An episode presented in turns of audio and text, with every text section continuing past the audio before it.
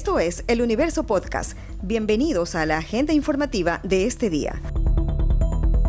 Hoy es miércoles 8 de diciembre de 2021. Los saluda Juan Pablo Pérez. Los casos de coronavirus se han prácticamente multiplicado por 10 luego del feriado de noviembre por el Día de Difuntos e Independencia de Cuenca, según la ministra de Salud, Jimena Garzón, quien descartó la presencia de la variante Omicron en Ecuador. La funcionaria dijo que el gobierno nacional analizará la posibilidad de vacunar a niños a partir de los 3 años que estén escolarizados, como lo han hecho otras naciones como Colombia y Chile mientras la plataforma Alianza Nacional, integrada por agrupaciones sociales, cristianas y evangélicas, pusieron una denuncia en la Defensoría del Pueblo en contra de la disposición para que se exija carnet de vacunación a usuarios de entidades públicas.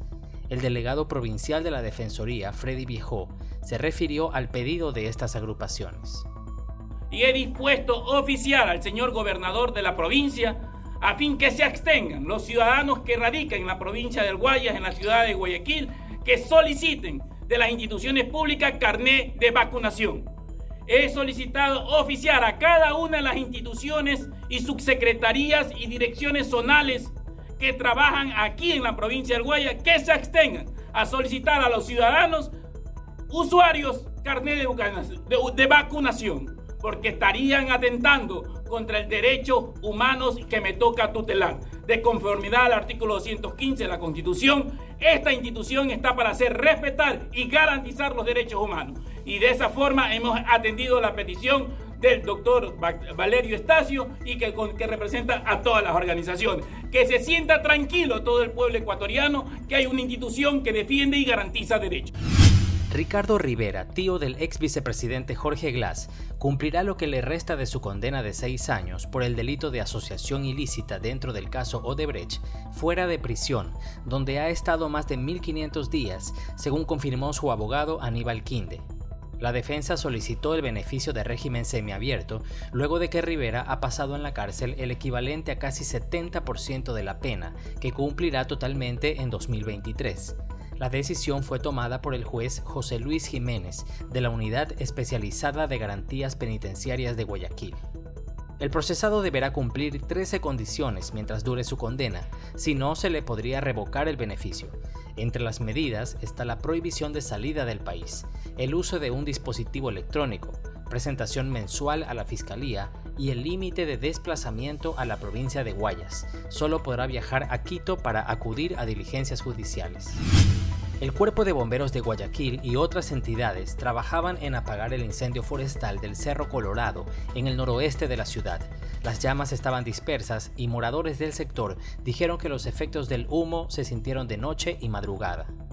El jefe de la División Forestal del Cuerpo de Bomberos, Fernando Atala, explicó que había más de 160 bomberos en el lugar dijo que analizaban si el fuego sería provocado, ya que según denuncias de moradores, personas acuden a este cerro con la intención de invadir. Bueno, actualmente sí, el fuego está disperso y abierto en la parte alta del cerro y abierto hacia todos los perímetros, lo cual es lo que lo dificulta porque está avanzando para todos los, flancos que, tiene el cerro. Esto es una olla que está rodeado de ciudadelas, entonces el fuego está regándose, por decirlo así, en toda la parte central del bosque.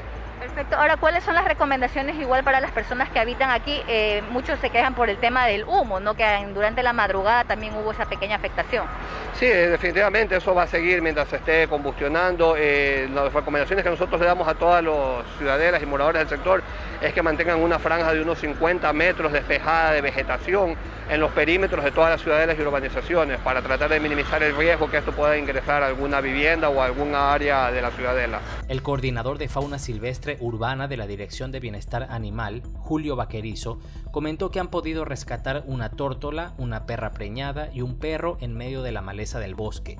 Añadió que en este lugar habita mucha fauna, como aves endémicas, gavilán sabanero, perico caretirrojo, periquito del Pacífico, entre otros.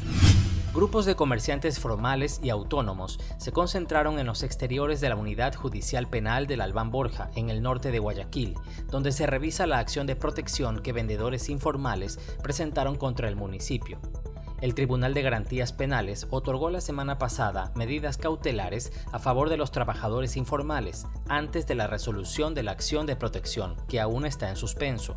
Ellos piden que los dejen trabajar en la zona de la bahía, en el centro.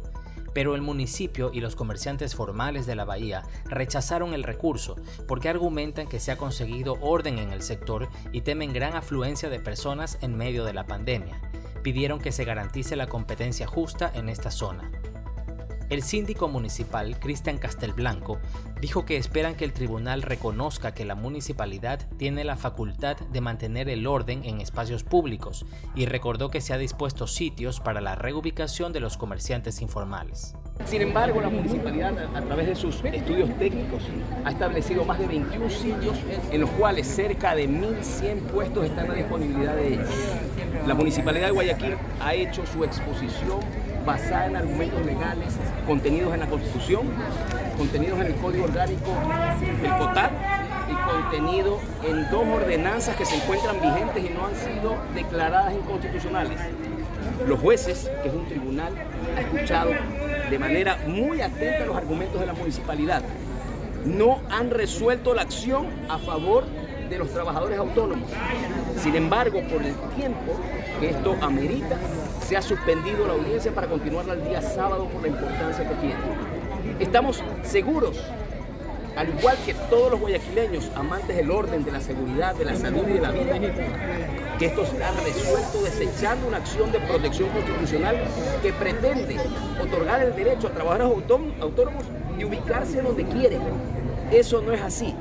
Son 30 años de esfuerzo de las administraciones municipales para ordenar la ciudad de Guayaquil y seguiremos luchando, que tengan la plena confianza todos nuestros conciudadanos, de que seguiremos luchando porque así lo dispuesto nuestra alcaldesa, para que el caos no se apodere de Guayaquil nuevamente. Esta noticia ha estado entre lo más leído de eluniverso.com en las últimas horas. Familiares de Washington Darwin Nazareno Mideros, hermano de Miguel Ángel Nazareno, conocido como Don Nasa, denunciaron formalmente en la fiscalía su secuestro, ocurrido en una gasolinera en la vía Buena Fe Quevedo, en la provincia de Los Ríos. La fiscalía confirmó que se trata del hermano de Miguel Ángel Nazareno, dueño de la plataforma Big Money, que operaba en Quevedo de forma ilegal y al que se le abrieron dos procesos judiciales por presunta captación ilegal de dinero y estafa masiva. La esposa de Miguel Nazareno también está vinculada a estos procesos judiciales, así como una tercera persona identificada como Dayana S. La Policía Nacional dijo que en el vehículo donde se movilizaba la víctima se encontraron facturas y recibos de cobros. Esto fue lo más destacado de la jornada. Hasta la próxima.